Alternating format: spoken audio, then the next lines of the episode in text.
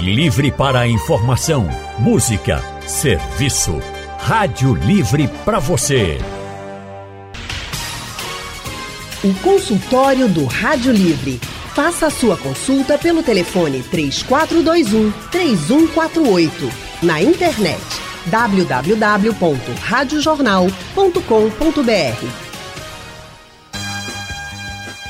Começando agora o consultório do Rádio Livre e hoje é o Dia Mundial da Saúde Mental. Você tem cuidado da sua saúde mental? O que é que você entende que faz que pode colaborar para que você tenha uma boa saúde mental?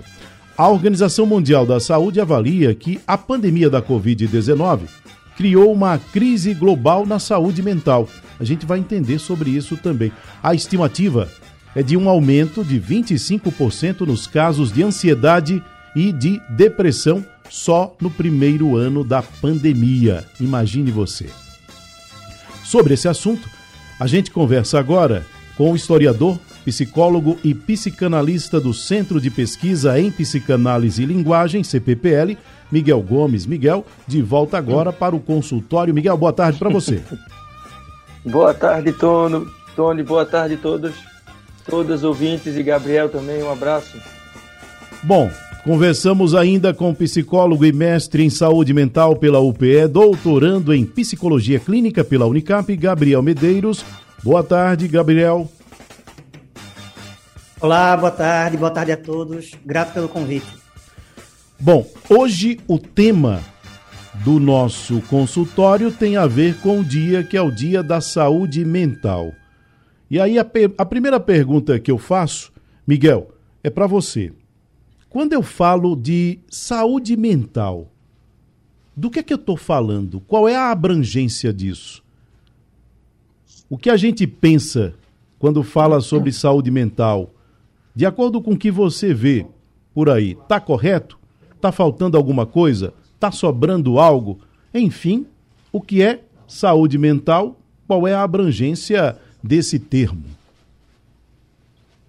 Boa, Tony. Eu acho que é um bom começo a gente tentar né, traçar um pouco o que é que significa essa expressão saúde mental, que é uma expressão que, de certa forma, ela, ao mesmo tempo que ela se autodefine, ela pode levar a algum tipo de confusão. Né? Quando eu digo que ela se autodefine, porque a saúde mental diz respeito à nossa saúde, né? do ponto de vista psicológico, né? em relação aos nossos conflitos, aos nossos aperreios, os nossos tormentos, os nossos medos. Então, toda a, a, o que nos causa ansiedade, o que nos deixa triste. Então, todas essas questões dizem respeito à saúde mental de uma maneira bem ampla. O que acontece muitas vezes é que a gente acaba misturando saúde mental com o cérebro. Sabe? A saúde mental é muito mais do que o cérebro. O cérebro é um órgão que faz parte do nosso corpo e, e da nossa saúde de uma maneira geral. Né? Então, acho que a gente tem que desfazer um pouco essa ideia de que existem doenças que são do cérebro. Não existe, o cérebro não existe sozinho ele só existe num corpo, num tempo, num espaço, num ambiente. Então, quando a gente fala de saúde mental, a gente está falando de todas as nossas condições de existência que podem provocar em nós esse tipo de sentimento de aflição, de ansiedade, de medo, de tormento, de tristeza. Tudo isso faz parte do campo, vamos dizer assim, da saúde mental. É claro que ao dizer isso, a gente não está dizendo que seja possível viver num mundo em que não haja problemas. Não, os problemas sempre haverão. Agora, a forma como a gente enfrenta, a forma como a gente experimenta e vivencia esses conflitos, esses problemas, é que vão dizer de como está a nossa saúde mental. Vamos dizer se a gente está conseguindo enfrentar isso de uma maneira saudável ou se a gente está se, se afundando nesses problemas e isso desencadeando problemas mais sérios que começam a atrapalhar o nosso dia a dia. Gabriel, seguindo a tendência do senso comum, eu, como completamente leigo no assunto, estou aqui querendo aprender com vocês e entender a respeito disso. É comum que ao falar sobre saúde mental, nós sejamos remetidos justamente a indicativos da falta dela. Por que isso? Porque quando a gente pensa em saúde mental, o que vem à nossa mente é algo que nos faz pensar que ela está faltando. É interessante começar pensando que sempre quando um determinado profissional começa a ser acionado com maior frequência, isso quer dizer que o campo o qual ele atua é, está deficitário, que a sua missão se torna ainda mais importante.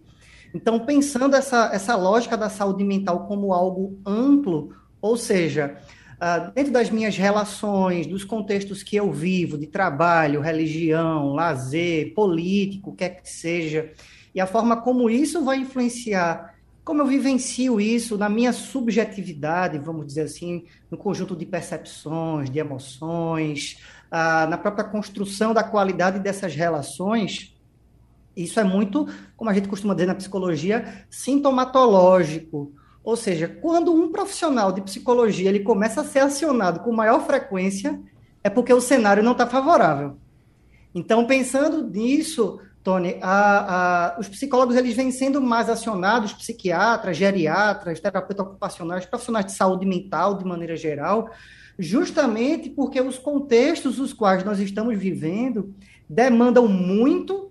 Essas pessoas, muitas vezes, não recebem desde berço uma educação psicoemocional, podemos dizer assim, para enfrentar, uh, tolerar frustrações, enfrentar adversidades, uh, ser resiliente, que é uma palavra que o pessoal gosta muito de utilizar no dia a dia, que é bem importante. Então, a partir do momento que eu não me preparo para essas mudanças bruscas de contexto, o cenário político, a pandemia, perda de emprego, porque saúde mental nada mais é do que como eu vou me afetando por esses vários eventos que vão acontecendo ao meu redor, desde um sentido mais micro, família, namoro, casamento, até o mais macro, tudo que a gente vê ao redor do mundo, guerras, fome, etc. Então, a partir do momento que eu me vejo sem recursos psicológicos e também financeiros para dar conta daquilo, ou então os meus recursos não são suficientes, ou eu não sei utilizá-los muito bem, eu entro em crise, podemos dizer assim. E dentro dessa crise eu começo a sentir ansiedade, estresse, alterações de humor. Isso vai afetando a minha libido, a minha fome, a minha motivação para o dia a dia. Então, essas mudanças bruscas fazem com que as pessoas se vejam sem recursos para lidar com essas situações todas. E aí nós profissionais somos acionados para, como você bem disse, falar sempre da ausência da saúde mental. Então, o ideal seria que estivéssemos falando aqui sobre prevenção, mas nós estamos falando sobre a necessidade de intervir, de um cuidado, para que no futuro, quem sabe, a gente possa falar cada vez mais de promoção e de prevenção. Duas palavras que são muito importantes mas ainda é um ideal quando a gente fala em saúde mental. Hoje é o Dia Mundial da Saúde Mental. Como você tem cuidado da sua, de acordo com o seu entendimento do que seja ter uma boa saúde mental? É sobre isso que a gente está conversando com os psicanalistas, os psicólogos Miguel Gomes e também Gabriel Medeiros aqui no Rádio Livre.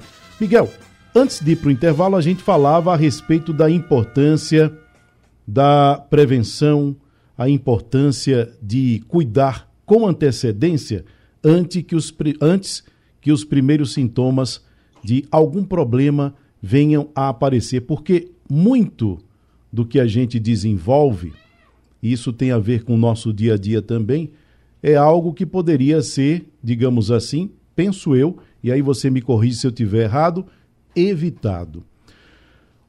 A gente está falando a respeito de pessoas que todos os dias precisam acordar cedo, precisam muitas vezes pegar uma condução lotada, trabalhar o dia inteiro, às vezes ainda ir para a aula, seja para a escola, para a faculdade, depois pegar o ônibus de volta. É uma rotina que se repete de segunda a sexta-feira e às vezes ainda parte disso entra no sábado também.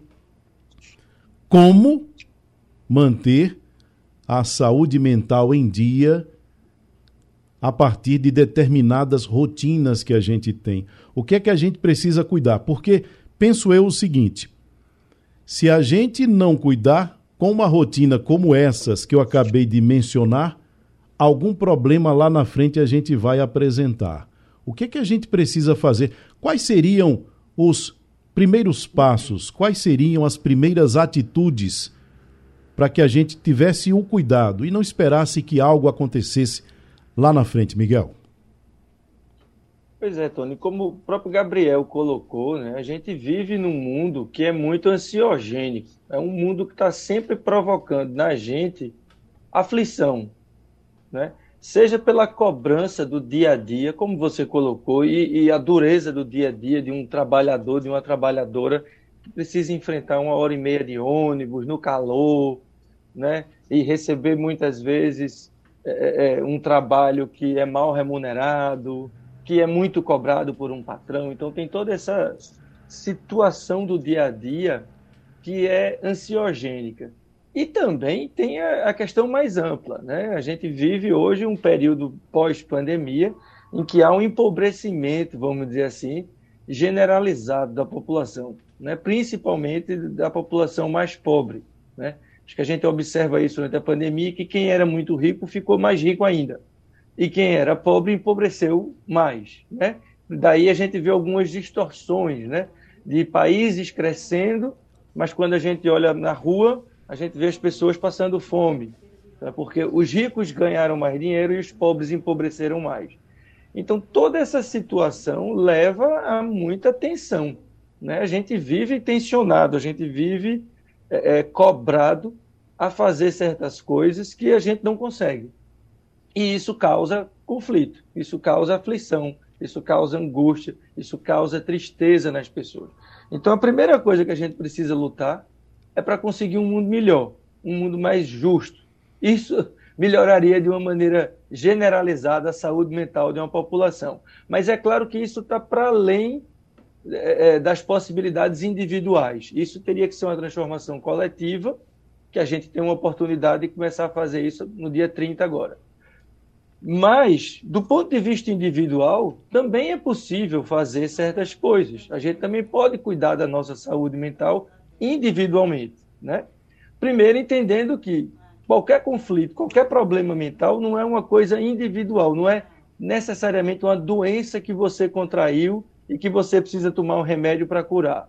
Né? Quando a gente fala em prevenção em saúde mental, não é para combater uma doença que existe no nosso corpo, mas é para criar certas condições que favoreçam a forma da gente viver no mundo.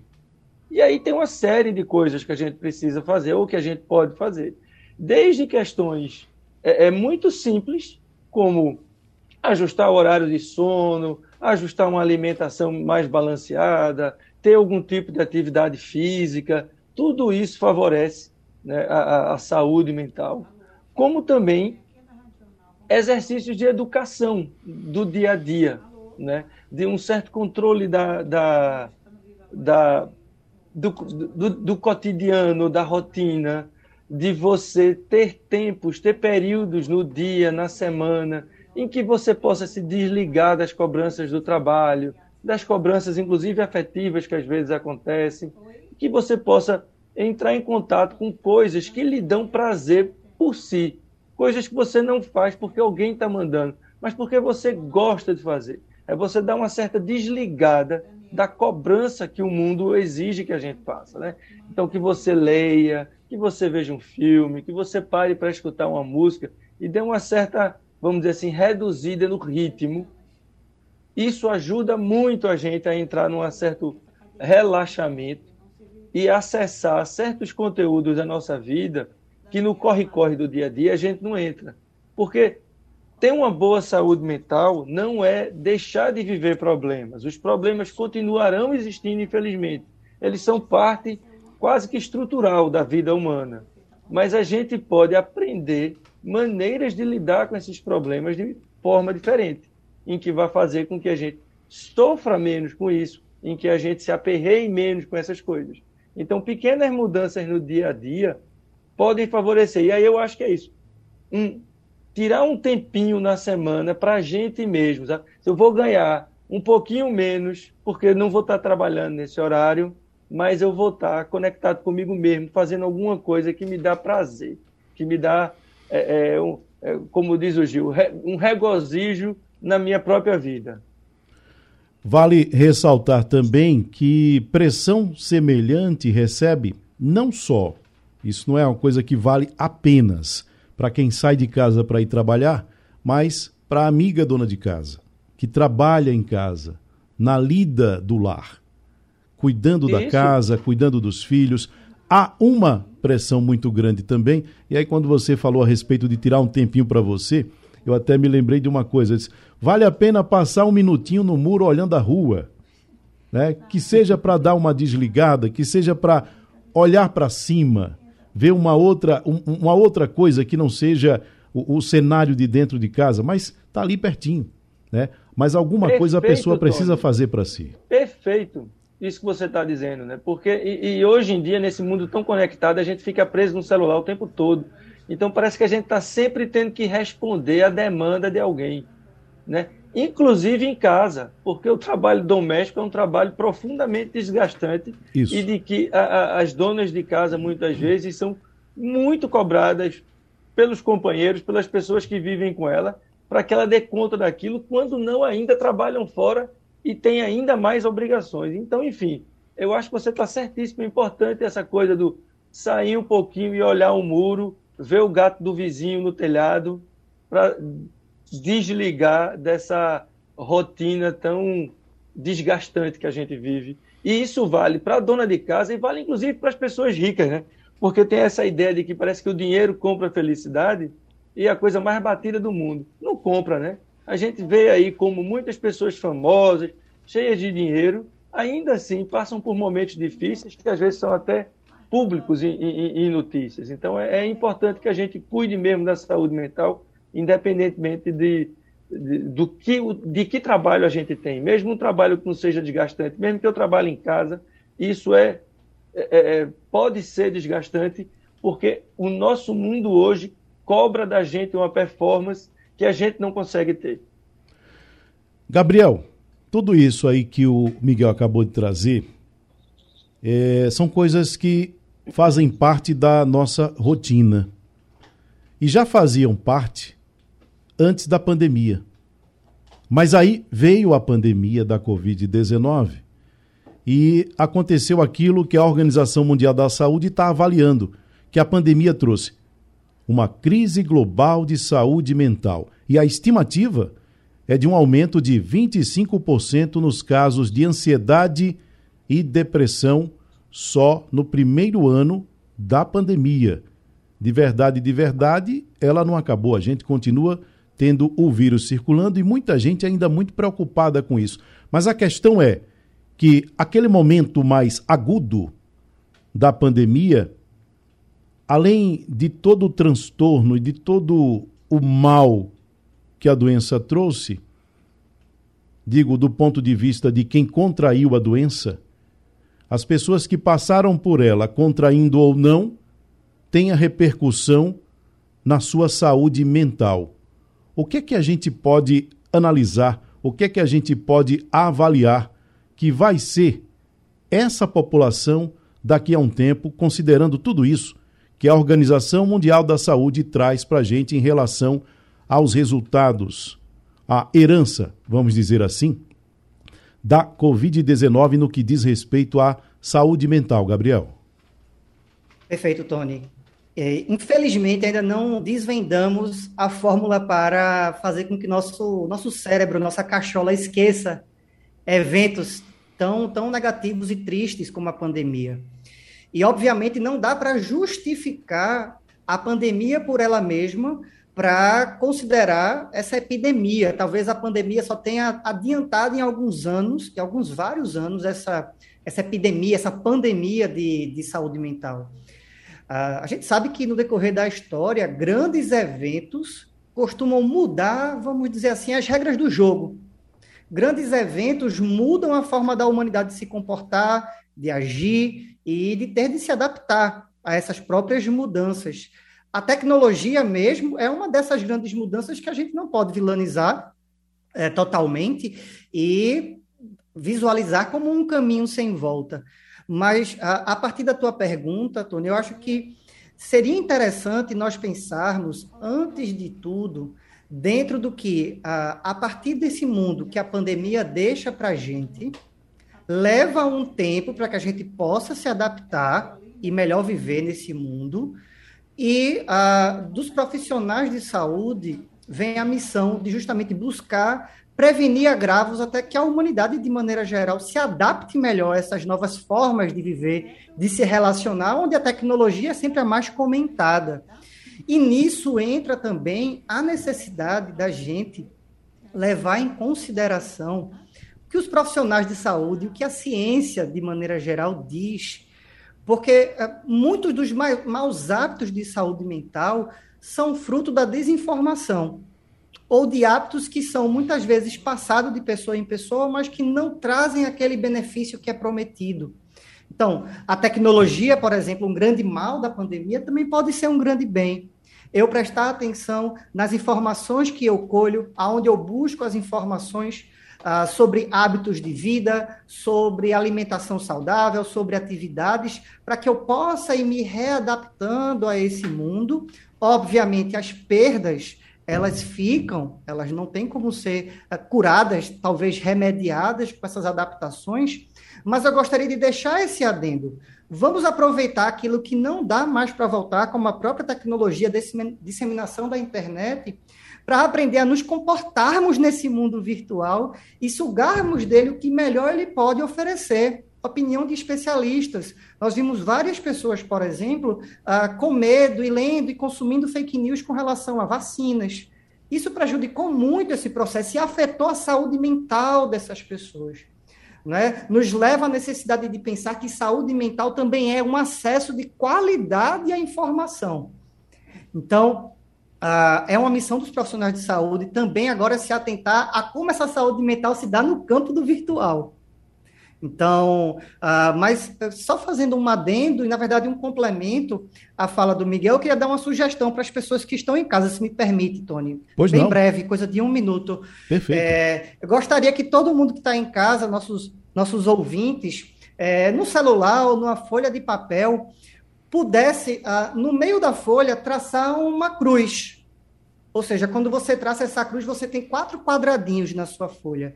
Eu vou pedir que você anote em cada um desses quadrados os seguintes dizeres. Em um desses quadrados, coisas que eu faço e gosto de fazer. No outro, coisas que eu faço e não gosto de fazer. Embaixo, à esquerda, coisas que não faço e gosto de fazer ou gostaria.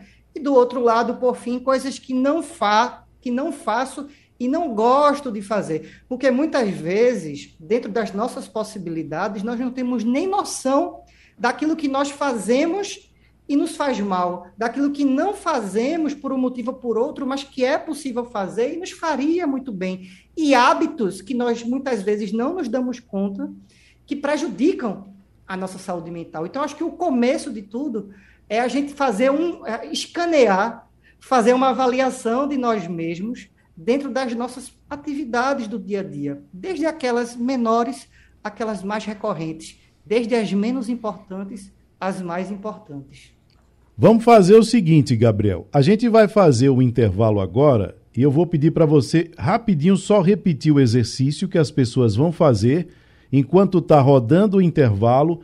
Na volta, Perfeito. você vai dizer o que as pessoas vão fazer de posse disso. Tá certo? Então, Bem tá, rapidinho. Okay. Traça uma cruz numa folha de papel e. Isso, e ficam quatro quadradinhos. No primeiro quadrado, coisas que eu faço e gosto de fazer. No segundo, coisas que eu não faço, mas gosto ou gostaria de fazer. No terceiro quadradinho, coisas que não faço e gosto de fazer, gostaria de fazer. E coisas que não faço e não gosto de fazer. Gabriel, agora, de posse do que você orientou que a gente fizesse, qual é o próximo passo?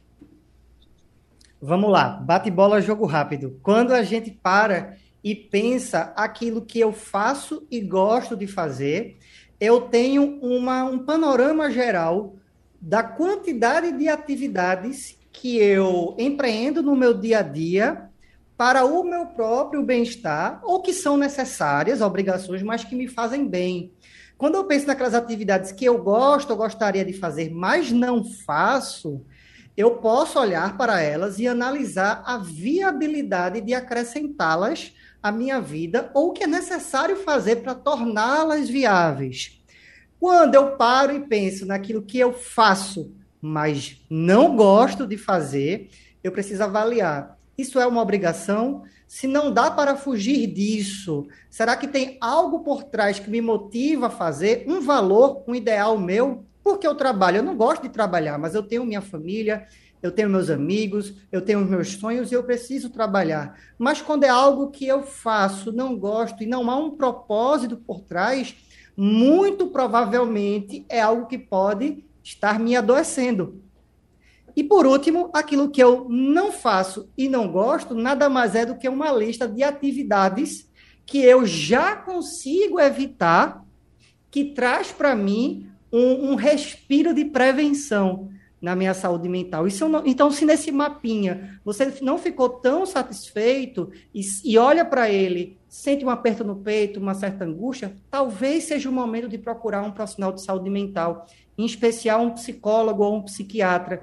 E aí você pode ir atrás do plano de saúde, particular quem pode, quem não pode, as clínicas escolas das universidades daqui do estado, bem como ah, clínicas populares e o, e o SUS, os ambulatórios e os CAPs, que são os Centros de Atenção Psicossocial.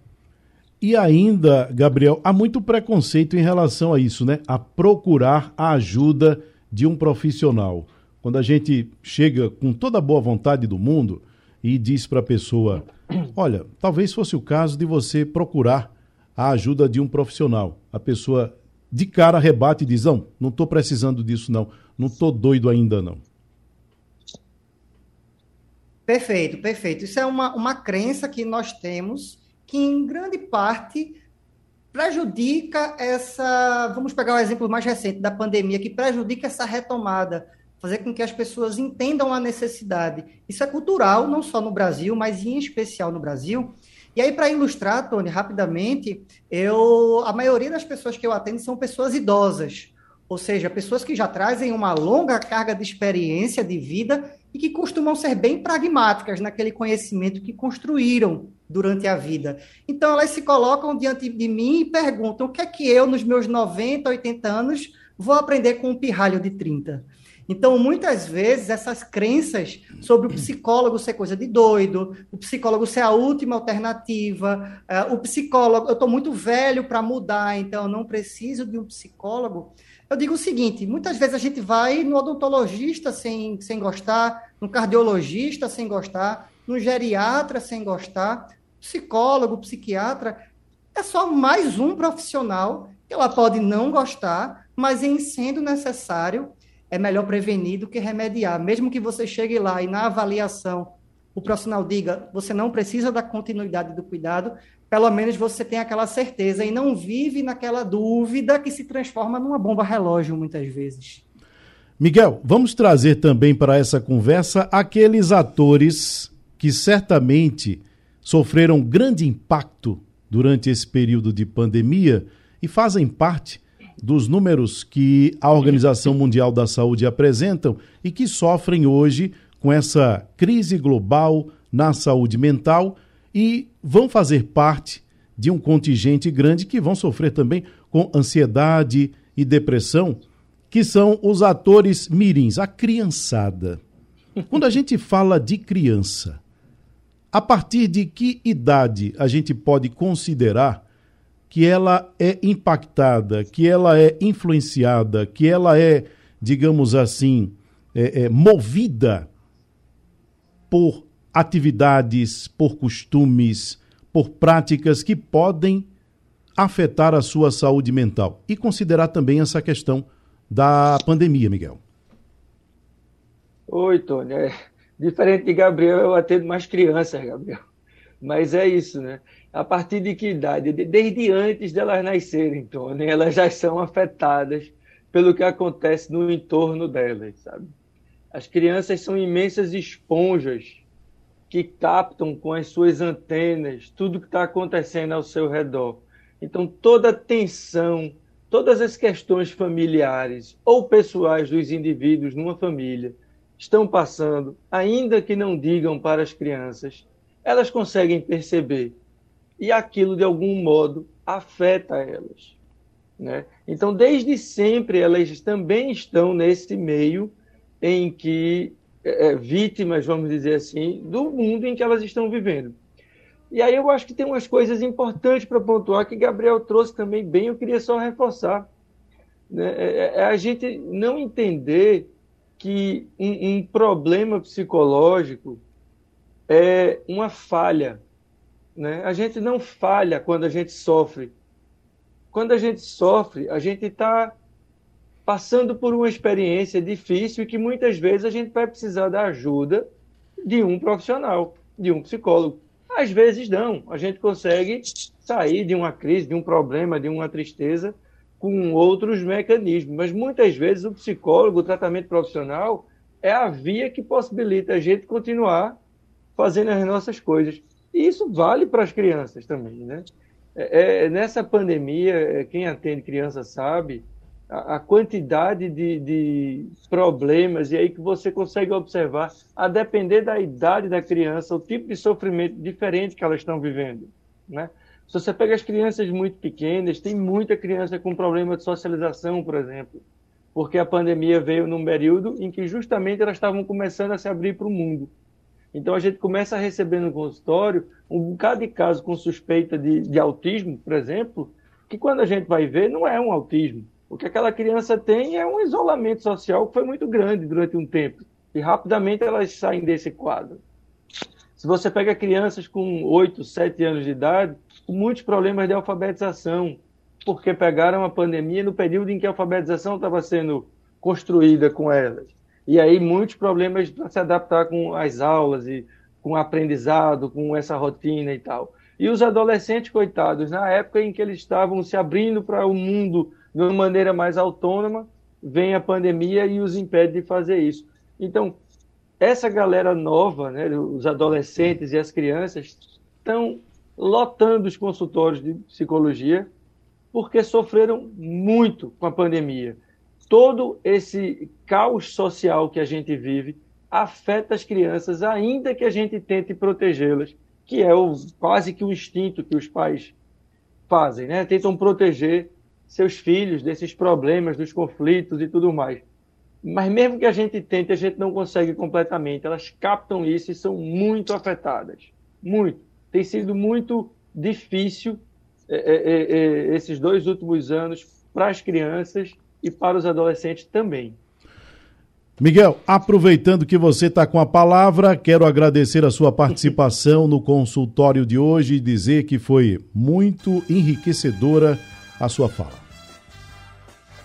Eu que agradeço o convite, Tony, seu, da rádio, que eu tanto prezo, e, e mandar um abraço para todo mundo que nos ouviu e um especial para Gabriel, que está aqui conosco. Gabriel, obrigado pela sua participação, obrigado também pelas suas orientações. Eu que agradeço, gratidão a Miguel pelo debate, pela conversa, a você, Tony, a Rádio Jornal, e que nós possamos estender para outros momentos essas conversas e fazer da Rádio Jornal, ainda mais do que ela já é, um canal de comunicação para as pessoas cuidarem das suas saúdes mentais. Obrigado. É isso. O consultório de hoje falou sobre saúde mental e eu espero, sinceramente, que você tenha aproveitado bastante. E o Rádio Livre de hoje fica por aqui. A gente volta amanhã, a partir das duas horas da tarde, com muita informação e prestação de serviço. A produção é de Gabriela Bento, trabalhos técnicos de Big Alves, Edilson Lima e Sandro Garrido. No apoio, Valmelo. A direção de jornalismo é de Mônica Carvalho. Sugestão ou comentário sobre o programa que você acaba de ouvir, envie para o nosso WhatsApp 99147 8520.